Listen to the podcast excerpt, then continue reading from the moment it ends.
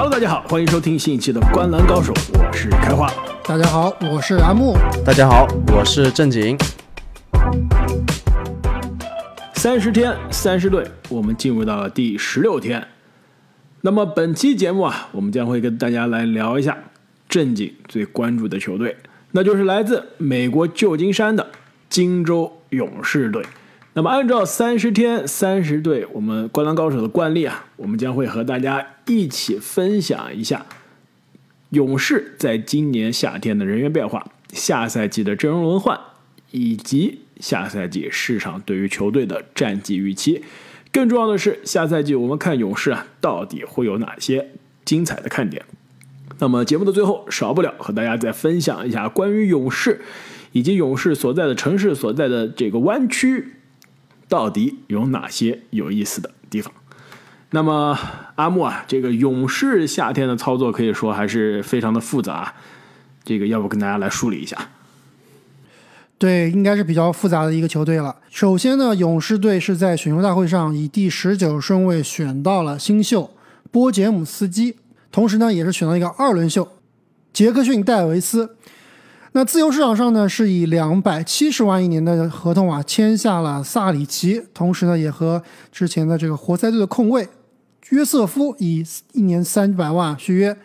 最大的交易呢，就是在休赛期中啊交易来了克里斯保罗，同时呢，这个也和队内的功勋人物追梦格林以这个一个亿四年一个亿的合同续约。球队呢也是少了很多之前的这个轮换球员。包括总冠军功臣乔丹普尔、帕特里克鲍德温、莱恩罗罗林斯、迪文琴佐呢，也是离开了球队，去了纽约尼克斯。同时，贾麦克格林、伊戈达拉退役，泰杰罗姆以及莱姆啊，都也是离开离开了球队。所以啊，通过这番大换血之后啊，我们来看一下勇士下赛季啊，应该是什么样一个阵容。首先，这个首发应该是后场。水花兄弟库里和汤普森，前场呢维金斯、追梦格林以及卢尼，替补席上呢，这应该是克里斯保罗、佩顿以及约瑟夫啊坐镇后场，前场呢有穆迪、库明加以及新来的萨里奇。这里我这个排兵布阵有没有问题？呃，我希望是这样的首发，但是其实我不太确定克里斯保罗他是一定会从替补打起的，很有可能赛季初还是给他给这个老将一些面子啊，让他首发。呃，现在不确定。卢尼替补是吗？对，卢尼替补。而且我们看 这个科尔在世界杯上的排名布阵啊，还是非常喜欢小阵容啊。所以对约什哈特打中锋，你敢信？对，所以这个保罗首发打个三后卫加两个锋线也不是不可能。我觉得够呛。你毕竟啊，打一整个赛季啊，还是可能真的是需要一个大中锋啊去顶一顶首发的。之前我这个死亡五小的时代，勇士至少都会有个名义上的这个大中锋作为首发，打多久？不重要，但是首发这个还是会占一个中锋的。最后决胜很有可能是上小哥阵容。而且我记得之前我们聊这个大交易的时候就聊过啊，这如果说勇士把保罗提上首发的话，那他替补席上就缺少一个能够控球、能够组织、能够自主进攻的球员，对吧？之前这个早期。这个角色是利文斯顿，后期这个角色是乔丹普尔。那现在你如果说把保罗提上去的话，佩顿干不了这个事，约瑟夫干不了这个事，穆迪更干不了这个事情，是吧？是的，保罗其实打替补是最最完美的一个情况。但是勇士我们知道他比较论资排辈嘛，所以呃，希望非常的腐败，对，看一看，看一看，腐腐败不至于。你介绍的时候啊，好像没有提到两位新秀啊。这个我知道，这个杰克逊戴维斯五十七号秀估计是没机会啊打这个稳定的轮换的时间了。十九号秀波杰姆斯基有没有机会进入轮换？这你可以告诉你，毫无机会。是相反，相反，我觉得这个杰克逊戴维斯搞不好还有一点机会。他毕竟是勇士比较缺少的这种可以这种跳跳男，对吧？可以护框什么的。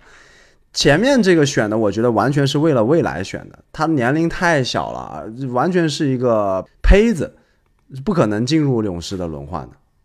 但勇士在首轮第十九顺位啊，选到这个后卫，还是可以说对他抱有很大的期待的。对对，参考一下之前的库明加，对吧？对库明加几号？六号还是七号？七号，第几年才有时间打？他这个是肯定是为了未来储备人才了，今明年是用不上了。那么市场啊，对于这一支改头换面的勇士，到底信心如何？能不能超越上个赛季，回到再上一个赛季的巅峰？市场怎么看？市场倒真的是非常乐观啊，给勇士是四十八点五胜，最后能排到西部的第三，真的是很给勇士面子了。我先说我的感受啊，这个西部第三正好跟我的预测啊非常接近。我这边啊，西部并列第三。其实我这个预测写的有一些早啊，如果我今天再修改一下，结果后来之后修改版本是西部第四，所以基本上第三、第四之间胜场呢，我甚至啊觉得这市场的四十八点五都有点低估，我觉得啊应该能四十九甚至五十胜。就是在去年四十四胜的基础上啊，是有质的飞跃。哎，有点意思，开花竟然变成永吹了。正经，你觉得呢？有没有信心拿到西部第三？我觉得市场稍微有一点点高估，我在我这里是四十七胜，西部第四。但是我选这个西部第四啊，其实并不代表着我对勇士没有信心啊。相反，其实我在准备这一期的过程当中，一直是去寻找勇士给我的这个信心的的来源。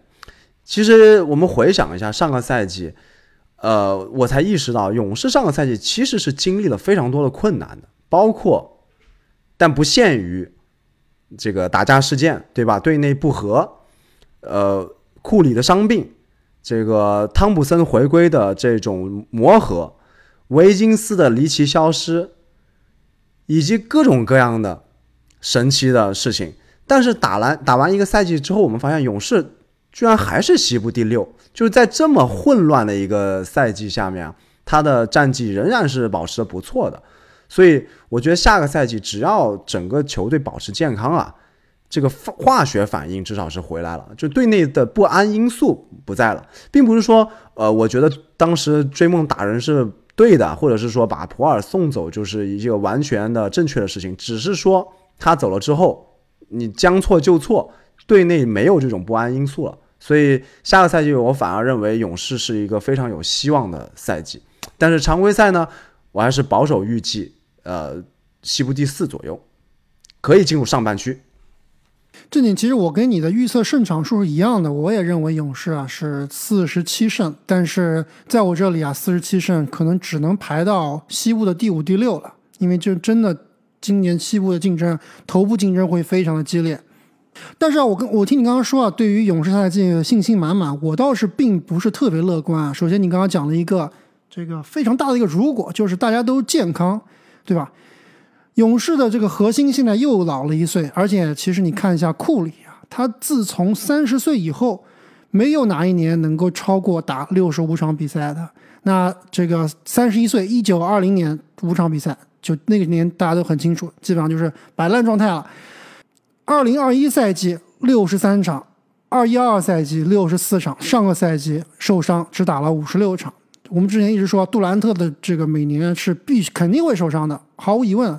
我也是觉得库里啊，虽然不是说他一定会受伤，但是你满打满算，以他现在这个年龄，包括球队对他的这个管理来看，我认为他也是不会打六十五场以上以上的，基本上就是在这个六十到六十五场之间这样一个出场次数。所以这个坑啊，谁来填呢？你能相信三十七、三十八岁的保罗吗？我相信保罗的，我对于保罗健康状态也是非常怀疑的。这两个人啊，拆开来分别打，很有可能都是打不了一整个赛季。但是两个老爷子凑在一起啊，给你一个完整的赛季，都是高水平的，多好！对这个健康，确实是每一个队都面临的问题。呃，没有办法。我们只是能只能抱有最好的期待，就排除这个问题之外啊，我觉得还是信心多过于这个这个担忧的。首先，我觉得这个我们也自然而然进入到看点啊。第一个看点就是勇士他这个问题的解决，其实我刚开始觉得保罗的这个交易啊不是特别好，毕竟保罗跟勇士还是有很多 beef，毕竟他来了对这个首发的影响，对吧？包括他的身体状况各个方面。但是我仔细的想一想，他还是解决了勇士两个非常大的问题，上个赛季暴露出来的。第一个问题就是板凳的这个火力不足的问题。我们知道上个赛季勇士的首发啊，实际上是非常强的，首发五虎平均下来可以赢对手二十四分，这个二十四分啊，对所有其他强队的这个首发五虎是一个次元级的碾压。就无论你什么雄鹿、凯尔特人的首发五虎，都远远被这个勇士的首首发甩在身后。所以其实他们是很多时候打的挣扎是这个衔接阶段，对吧？同时呢。这个同样的问题就是这个第二进攻开发者的问题，我们也说了。那其实刚刚说到这两个问题啊，如果健康的保罗，当然这个也是一个很大的如果，健康的保罗其实很好的可以弥补，同时弥补这两个问题。他去带板凳，同时弥补这个第二进攻开发者的问题，而且还有一个很可怕的因素就是，我们都说勇士的首发又老了一岁，但是你想想，其实他的年轻才俊们。也又成熟了一岁，保罗年轻才俊们，那现在能算门吗？还有几个年轻两个呀，都送走了吗？两个呀，哦，真正好能凑上门是吧？对啊，你你们有没有想过保罗加库明加的这个组合有没有有没有一点意思？其实我看了很多这个网上的分析啊，他们都是用了一个词叫做 unlock Kuminga，就保罗。来了之后，因为保罗我们知道是最擅长和这种有身体素质的这种锋线中锋去配合的，一个更加成熟、一个更加明这个聪明的库明加，在保罗的这个调教下，其实是非常可怕的二人连线。与其是期待他跟库明加连线啊，其实我更期待他能不能激活努尼。其实保罗职业生涯真的是把身边所有的中锋，尤其是蓝领型的中锋啊，他的进攻是打出了。只要在保罗身边，都能打出职业生涯最强的进攻，对吧？早期有泰森·钱德勒，有小乔丹，之后呢，艾顿基本上也是保罗把艾顿带到了他不该属于的这个高度。努尼防守不用说非常好，篮板不用说这个季后赛大神，对吧？进攻呢，其实一直是比较这个欠缺的地方。来了保罗啊，真的是有机会把他激活的。另外一个就是去年。你说板凳没有火力，其实板凳是有火力的，但是火力过于集中，出工不出力是集中在乔丹普尔的身上。上赛季我们之前说了，乔丹普尔的使用率啊，跟联盟一线巨星是一个等级的，就是跟这个杰伦布朗啊，跟这种啊全明星级别的外线是一个水平的，就是他是有这个使用率，也是有场均将近二十分的这种得分，但是这个火力是转换不了这个阿姆所说的这个这个这个。功劳的，对吧？出工不出力，为什么呢？就是你乔丹普尔一个人打嗨了是没用的，打不死对面的。你必须第二阵容是可以把身边的其他人都带活了才行。你第一阵容有追梦有库里两个可以持球可以这个策应的球员，但你第二阵容上来的这个普尔真的只是更加倾向于自己投篮，所以来了。克里斯保罗之后啊，第二阵容其实可以让大家都打得开心，这样的第二阵容其实是更加可怕的。另外，回到刚刚说伤病的这一点啊，这也是为什么保罗来了之后，我觉得更加可以，呃，不用太担心库里的赛季中的受伤或者休息了，对吧？你去年库里缺了二十多场，那你二十多场的首发可能就是普尔了，你现在。库里如果真的如阿木所说啊，这个大概率要受伤，替补是保罗。你保罗再没有之前厉害，还是联盟一等一的指挥官。所以你这个替补的这个成熟度好太多了。对，其实真看阵容的话，勇士这套阵容还是依然非常强劲的。我倒是觉得啊。勇士在常规赛，他的目标其实并不是说一定要想争前几名拿冠军或者拿前四啊。其实他的目标应该是在保持健康的状况下能够进入前六，就是也就是不打外卡赛，对吧？然后呢，在这段时间内呢，来磨合球队，来这个兼容保罗，我觉得这应该是他首要的任务。呃，部部分同意，就是我觉得经过上上个赛季之后啊，勇士还是更想去拿到一个前四的位置，去避开一些特别强的队伍。他你第六以下狗的姿态去，而且一直没有主场优势啊，对这个对勇士来说是非常不利的。但确实呢，考虑到他们这个年龄啊，包括这个固执的科尔，这是我也是我的第二个看点，就是这个常规赛的排名确实。我是没有百分之百的信心他们能进入前四啊，因为科科尔真的，我看好多 网友也在吐槽他这个世界杯特别迷恋小阵容啊。实际上叫什么犯了什么矮矮子病还是什么？对，那个词就不说了。但是我就想，就是所有伟大的这种篮球，无论是运动员也好，教练员也好，其实他们成功和失败都有一个很重要的原因，就是。非常非常的相信自己的理念，非常的固执。你看，像科比啊，像乔丹都是偏执狂，对吧？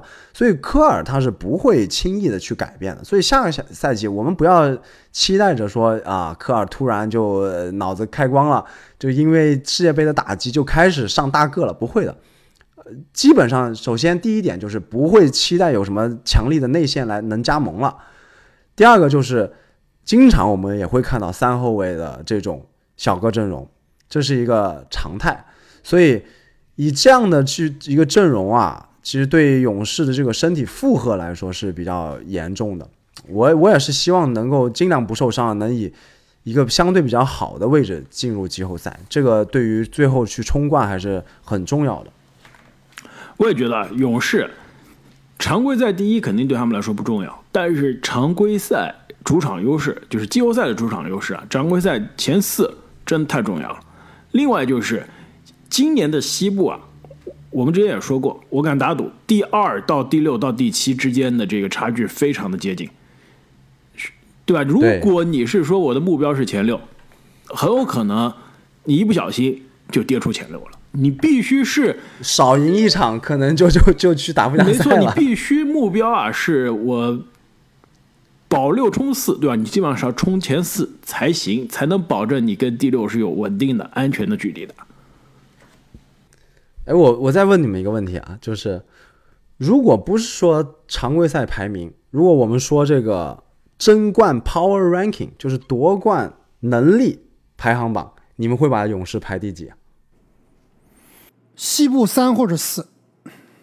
西部打不过湖人，不好意思，正经。打不过湖人，西部第四。勇士对吧？打掘金不好说。就之前我们一直吹说勇士天克掘金，但是真的是这么样？是以前的勇士对吧？是不是现在的勇士不知道？对，以前勇士是以前勇士是克以前的掘金，以前的勇士所有队 现在 不好说了。主要是以前勇士所有队都能克。对，特别是你勇士现在的内线是卢尼加格林，就只有这两个人。打约基奇还是有点累，所以我觉得勇士跟呃掘金的话，说的好，应该是五五开的一个状态。但是真打不过太阳呢？我觉得太阳在在阿木那肯定也打不过啊！不不不不不不，就占占略略占优势，略占优势。那你排第三是？那还有谁啊？灰熊，灰熊打不过。那你第三是谁呢？还有谁啊？第三是灰熊啊！真的是灰熊啊！对啊，阿布，你呃，我觉得你们还是小看勇士了。就勇士最近我看了他们很多球员的采访啊，我感觉那一支饥渴的勇士又回来了。就包括汤普森啊、格林、库里都表达了下个赛季这种饥渴的信心。在我这个地方啊，勇士西部赛唯一的对手就湖人队。保二争一的一个存在，真的假的？这么看不起掘金吗？不是看不起掘金，我觉得有至少是占优势的，不是说一定就是稳赢啊，也是什么天克啊。但是在我这个地方，我会觉得勇士占优势，就是因为湖人有一个对勇士巨大的一个优势，除了体型之外，还有一个就是勇士无法避免的一个优势优势，詹姆斯，他们太会造犯规了。因为不能保持勇士阵容的这种延续性啊，是对勇士一个最大的打击。先把对面的里弗斯给搬掉。就有戏了。但是我觉得浓眉加上詹姆斯啊，其实真的太耗勇士的体力了，真的。去年季后赛打到最后啊，很明显，这个湖人那边的优势实在是太大。很多时候都是一波带走啊，就是嗯几个关键的吹罚了之后，我这里也不说 哪一边占优吧，但是很多时候看的是有气无力的。但确实你，你勇士没有办法，就是你容易陷入到这种困境当中，就是因为上个赛季其实勇士的罚球和失误都是联盟垫底的存在嘛。因为他的身高优势决定了这个先决条件，他很多时候必须要采取这种凶狠的逼抢去保持防守的强度，那你就是容易犯规过多的。其实我对于勇士，咱们先谈季后赛对吧？就是我对勇士季后赛最大的问题或者看点都是一个，就是谁是球队第二好的球员，这个东西现在根本就不知道。正经，你知道谁是球队第二好的球员吗？当年夺冠的时候，我们就知道球队第二好的球员叫做维金斯，但是维金斯上个赛季由于自己的这个状态啊，包括家里面的事情啊，可能就是很难调整到一个好的状态。那这个赛季，到底谁是勇士第二好的球员？那这个球员能不能够在最关键的时候站出来，帮助库里？所以我说，上个赛季其实勇士是遭遇了很多的黑天鹅事件，小黑天鹅事件吧。这个赛季的话，我们假设是以现在这种平滑的状态进入的话，我相信维金斯会变得比上个赛季更好的。没错，其实我觉得啊保罗能激活的另外一个人，应该就是维金斯了。尤其是现在这个版本的维金斯，是需要有人给他做嫁衣的。对他自主能力、自主进攻能力还是有限。对，但是我对维金斯通过上个赛季的这个发挥啊，你说立马就能回到前一个赛季季后赛总决赛的水平，我觉得还是有点难。而且，你维金斯的水平真的是那一年夺冠总决赛那个维金斯的水平吗？我觉得那个也是有点打了鸡血的感觉。他真正的水平应该是在介于夺冠总决赛和常规赛之间的一个状态。所以，在我这里，我并不是很。放心啊，让维金斯去承担勇士队二当家的这个这个责任。那下个赛季，要不就是你保罗站出来，就是我就是控卫之神，我还有油，我还能夺冠，对吧？要不然就是我追梦格林，我把别人一拳打走了，对吧？我把大横拿到以后，我就是联盟最好的防守球员，没有之一，对吧？你别季后赛再给掉链子。我给你提供两个选项，阿木。第一个选项。合同年的克雷汤普森有没有搞头？我觉得有搞头。我觉得，我觉得克雷绝对比去年更强。我觉得保罗也可以把他激活。在在开花这个地方，保罗是万能的。我发现了，你是保罗吹，原来是对。但是我我好像记得以前有一个大中锋叫姓姓艾什么的，好像也这个打季后赛完全就消失。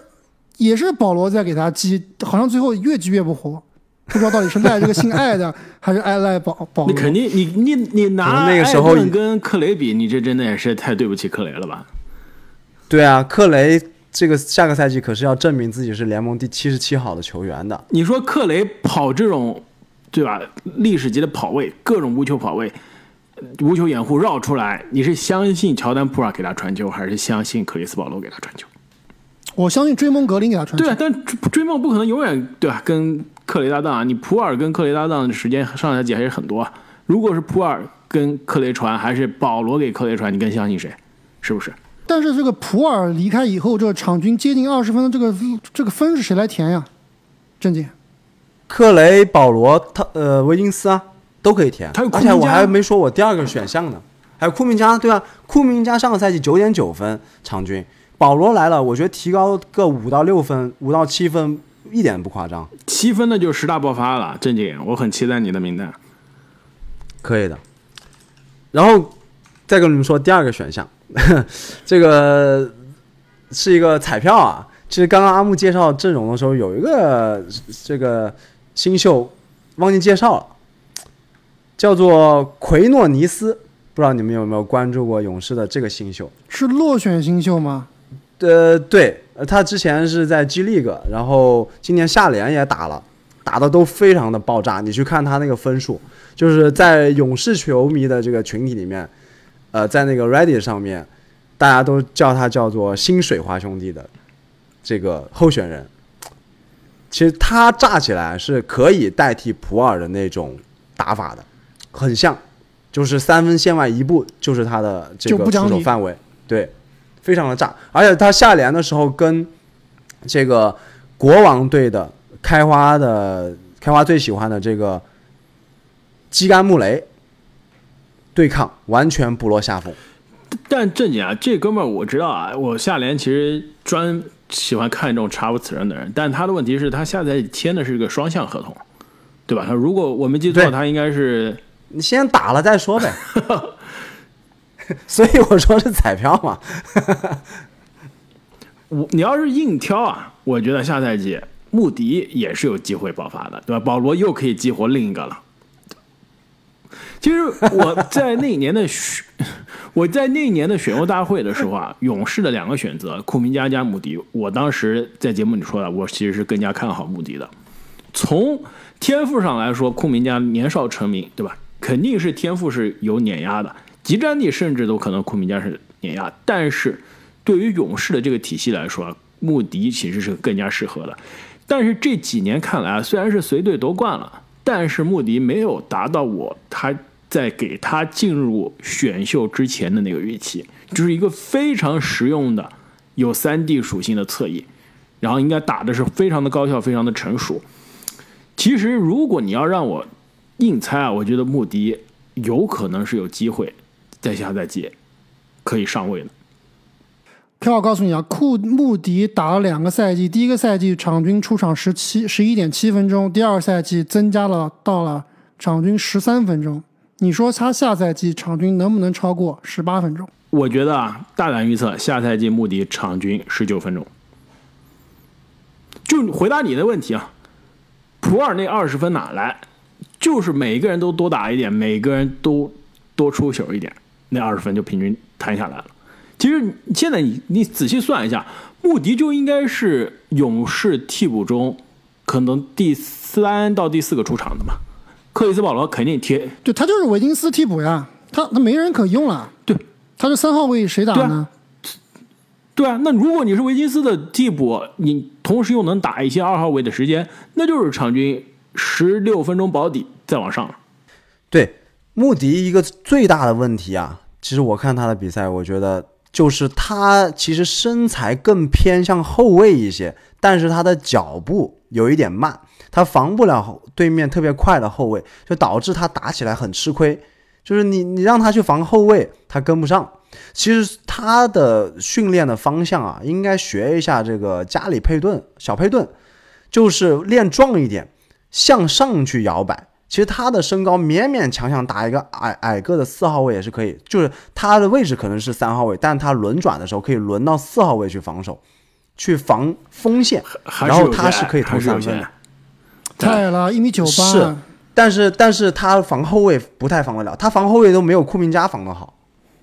对，库明加防守应该是就是锋线防守，我们撇开追梦格林这种 bug 级别不谈啊，维金斯第一，他就是第二了，在勇士里面是吧？防守，就库明加现在防守水平是比克雷要强。你把佩顿放哪儿？佩顿，对佩顿，对佩顿可以放，是的，佩顿可以往上顶。其实这是我想说的一个。看点啊，就这支勇士，其实防守上来说会比上赛季至少赛季前半段好太多了。因为上赛季刚刚正经说的勇士黑天鹅事件啊，还漏掉一个赛季前半段没有加里佩顿，对吧？冠军功臣流失了，被开拓者坑了。没错。那下赛季的勇士，一方面佩顿健康回归了，另外一方面我保罗防守没有巅峰好，但是我其实更相信。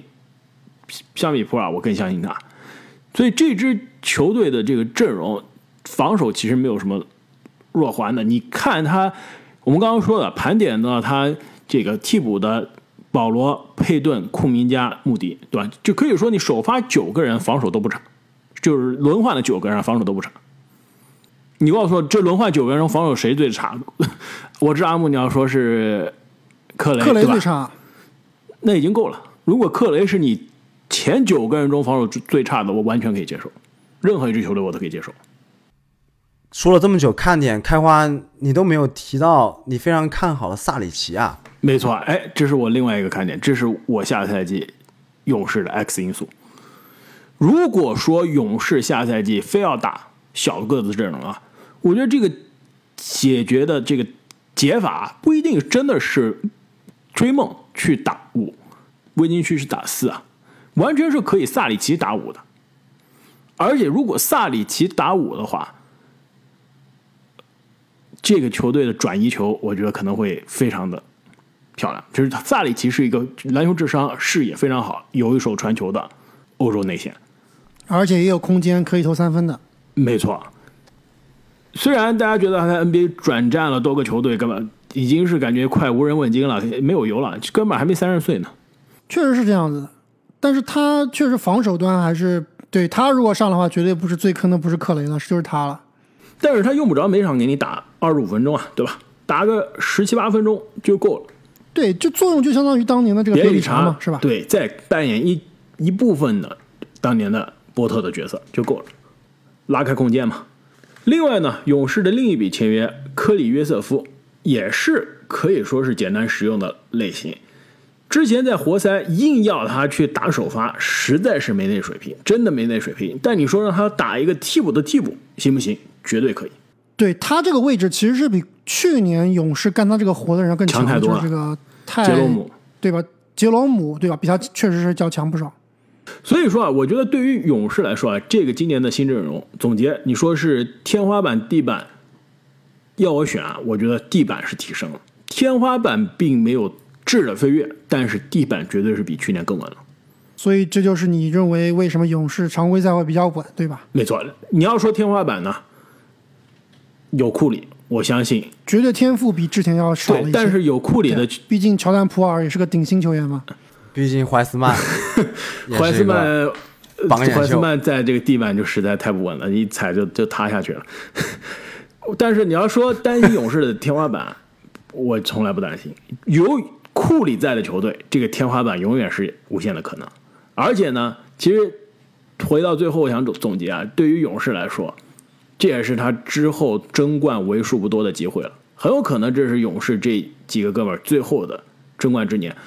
克里斯保罗是合同年，克雷汤普森是合同年。虽然库里和追梦是有大合同在身啊，但是如果这些其他的争冠功臣，这些其他的主要的争冠主力留不下来，这支球队到这个年纪了，也不会有更多的争冠窗口了。所以是最后的机会了。库里能不能冲历史第一控球后卫，就看今年了。哎，我这个不同意，我觉得明年甚至是更好的一个窗口。为什么呢？就是走了保罗和克雷两个垃圾合同，那你这个薪金就，对吧？就腾出来了。你要不然就是，哎，不过也不能裸签是吧？毕竟这工资帽也到了，那就是少交点奢侈税。没错，而且关对集集战令也是上不去，确实是这样子。对你不能说拿这个钱再去签跟他们同等合同的这个人签不来的。对，你除非你是去先签后换而且你阿姆，你这不是打二 K 啊？我知道二 K 现在二 K 一四刚刚二二呃，我知道最近这个周末二 K 二四吧刚刚上线，但你这不是玩二 K 啊？克雷，你再说他现在垃圾合同怎么样？老了，受伤了，对吧？没有之前厉害了。但是到明年续约的时候，勇士还是会照顾到兄弟情面的，对吧？还是会照顾到之前的这老哥几个的。能在普尔和追梦的这个事件之间坚决的选择追梦，就说明其实勇士从上到下是在乎他这个之前的这打下来的江山这一批人马的，对吧？克雷打个友情价，拿个有薪假，这个勇士再留他几年，我觉得这个可能性还是挺大的，非常大。以这个勇士的这个企业文化来说是这样的，但是我希望明年给克雷续约的时候是心甘情愿的给他一个大合同，说明他这个赛季打得非常好，是不是？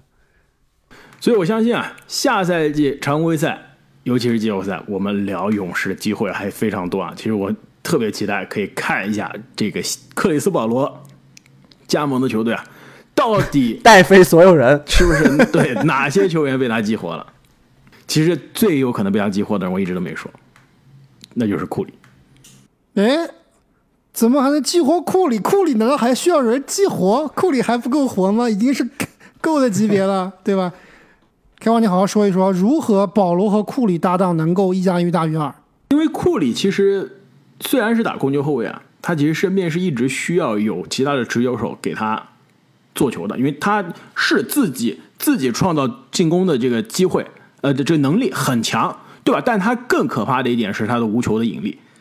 那他无球的引力再强，也是需要有好的队友给他做球才行，对吧？之前有追梦，而且一直是有追梦，但如果除了追梦之外，我还有一个保罗，我有两个联盟顶级的传球手，可以给库里再加克雷两个顶级的无球跑位，再加无无球跑位出来接球的射手做球，这实在是太美了。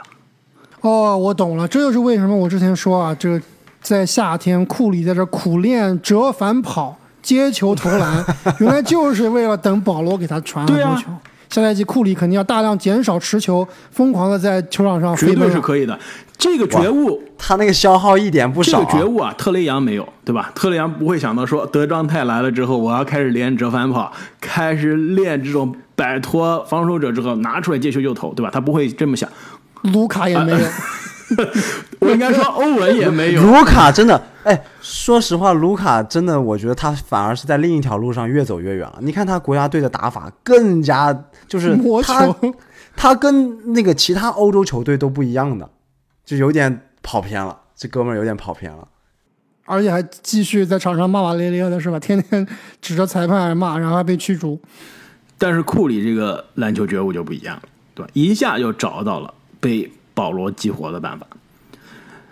那么聊完了，下你别说开花，我现在有点信你了，对吧？我之前一直是保罗黑啊，这感觉有戏啊，这样看起来是不是？但是我跟你说，保罗球星卡暂时还先别买，不要买啊。对对，球星卡肯定不能买。但是如果要真要夺冠，哎，这样看起来勇管可能真的懂球。这不是换人了吗？我我其实国内有一个好朋友，他是保罗的球迷啊，之前一直让我去什么现场给他要保罗签名之类的，然后我一直以各种理由推脱，但是现在如果来了勇士，说不定哎，下次来咱们纽约看球、来打球的时候啊，我看看能不能去给他要一个，同一阵营了。现在我还以为 正经你说的是等他以后来纽约打球的时候，哎，你多给他传几个球是吧？你这种毒瘤打法的，多给他传传球。大家都学会打打无球。我说保罗来纽约的时候，那最后再问你们俩一个问题啊，就刚刚我们聊了这么多啊，其实我还是有点懵啊。就是你说开发，你说保罗激活那么多球员，其实我最想问的一个问题就是，下赛季谁能成为一个怎么说呢？迪文琴佐这样这样的角色，波特这样的角色，就是之前可能经历过一些起起伏伏，但是一下变成了球队可能最最重要的五个人中的一个。那下赛季这么多球员里面，你们觉得谁有可能会变成这样的一个人？就一个角色球员升级成为一个准核心球员，有没有这样的选择？库明加，开花是选萨里奇。呃。萨里奇可以选，角色太小了。萨里奇就算再打的再好，角色也太小。我觉得啊，穆迪可以。那么聊完了下赛季勇士的看点啊，让我们再来聊一下勇士的球衣赞助商。其实勇士这个球衣赞助商啊，一直没怎么换，对吧？之前我们聊了这个好几个球队球衣赞助商都换好几次了，这摩托罗拉都已经赞助过三个球队、四个球队了。那勇士它的赞助商，日本的这个企业啊，Rakuten。其实 Rakuten 这个品牌啊。在美国，大家知道更多是作为一个这个返现所谓的这个 cashback，就是线上返现的这个网站或者是个小插件，对吧？其实他之前呢，他是 Rakuten 买了美国的一个非常著名的叫一辈子的这个啊 cashback，就是返现网站。一辈子其实做的非常大了，然后被 Rakuten 买了之后，它其实相当于进军了这块美国市场。其实先说一下它这个在美国最出名的这个业务。你们用不用这个 cashback？肯定用啊，谁不用谁傻呀？对，我觉得这基本上是啊，真的吗？我我我不会用，真的吗？正经，你不知道这个 cashback 的东西吗？正经，哇，那你已经错，你这这真的是错过一个亿了。有钱人不一样，不拘小节。以怎么用啊的这个消费的额度是吧？这真的是错过一个亿了。非常简单，等哎，等一下，我这个我线下再教你啊，就不能搞得跟这个这个 广告一样是吧？对他们要付钱，对他们要付钱。我们线下再说啊就怎么这这是什么呢？我觉得这因为这个概念其实对于很多国内的听众来说比较新，它是什么呢？基本上就是你通过它这个网站的链接，其实现在它做上了这个浏览器的插件之后，你直接点一下它这个浏览器插插件的这个弹窗更简单，就你在这些你正常买东西的线上的网站。它会有给你一定的返现，有的时候是百分之一、百分之二、百分之三，做活动的时候百分之十、百分之十五，对吧？就无论你是去，比如说阿莫去耐甚至我，看到最夸张的有百分之二哇，那，就真的很可怕了。就比如说阿莫天天去耐克上去买欧文的球鞋，买莫兰特的球鞋，对吧？开花，你甚知道吗？甚至你可以去易贝买球星卡，也可以对，。那也是只有百分之一。就任何就是你有一定的这个返现，最后他每个季度把这个钱返现的钱，你消费额的这个百分之几的这个返的现给你。其实这真基本上是在能所有其他的折扣基础上再叠加的，因为它是不跟那个网站的其他的优惠啊促销有冲突的，是在你最终结账的这个时候算的。所以真的是按阿木所说啊，可以说是免费的这个钱，不要白不要。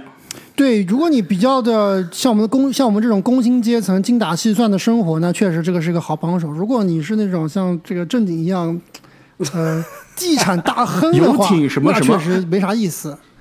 你说买但这里你游艇要如果能打折吗以后在？网上买游艇的话，你也可以 Rakuten，也可以我不省相信打不少钱。返现百分之二我不相信十，买直接返一辆车是吧？对啊，所以这是他在美国最出名的业务。但是其实这个公司啊，它在日本可以算是一个全能的公司，什么都电商是吧呃对，最出名的是电商，旗下有这个社交媒体，有这个送外卖的，有这个呃这个订酒店、订机票的网站，然后有。啊、这个银行有这个金融所以科技，是日本版的腾讯、阿里对，是吧？？就是基本上是全家桶，一个公司什么都有。所以他这个公司啊，一个日本的公司，旧金山选择这个金州勇士啊，你们有没有想过为什么呀？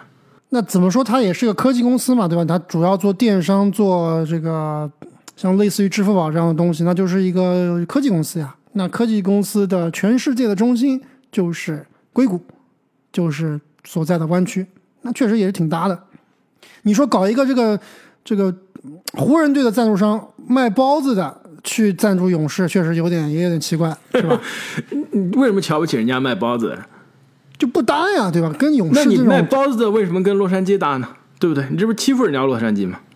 洛杉矶，它比较的亲和大众，可能是这样。我 我觉得啊，其实你可以把这个卖包子的这个 B 品格，对吧，跟这个 Rakuten 放一起说。我觉得就是加州啊，它算是个比较多元化的、比较国际化的一个州。这两个城市其实也都挺都是国际化对比较而且比较自由而亚裔真的挺多的，所以这两个亚洲的品牌、亚洲的公司在这推广，会觉得没问题。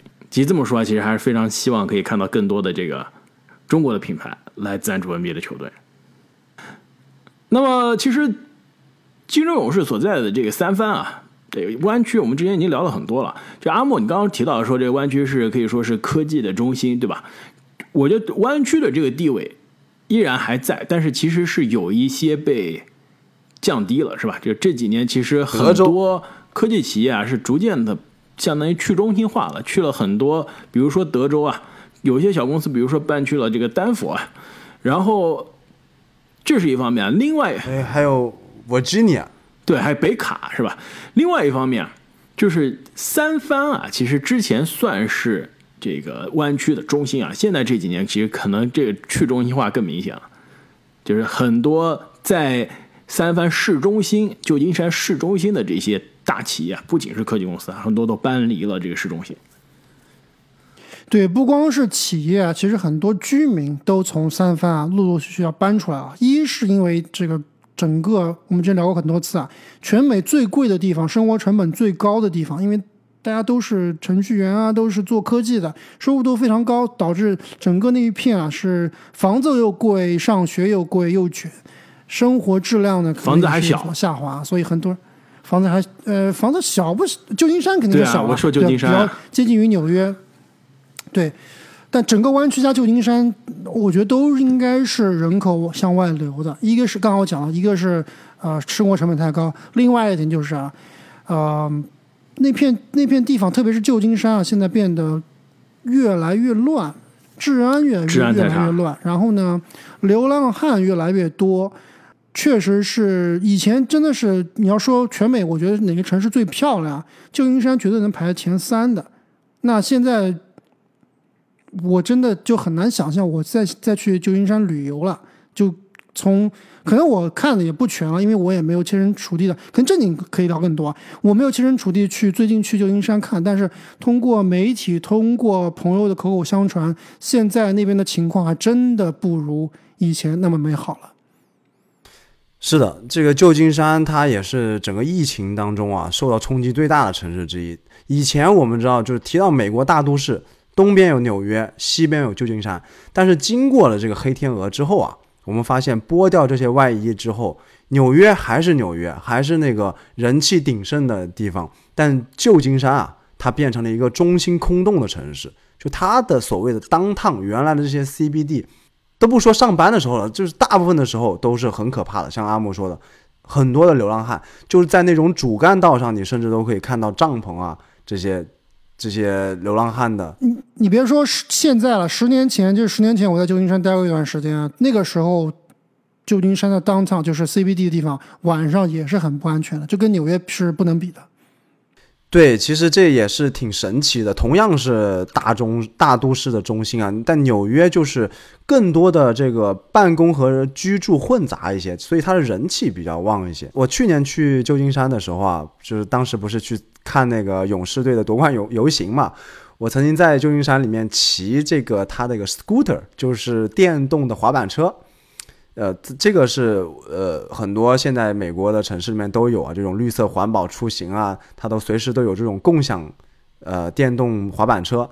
我骑着滑板车啊，就从这个最最中心的地方穿过，但是啊，过了十条街，可能有五条街我都会感觉啊非常的危险，就会有奇奇怪怪的人在看我，真的是比比较可怕。而且之前我们有一个项目在旧金山。当时呢，建好了之后，本来是用来出租的，最后呢是被市政府给收走了。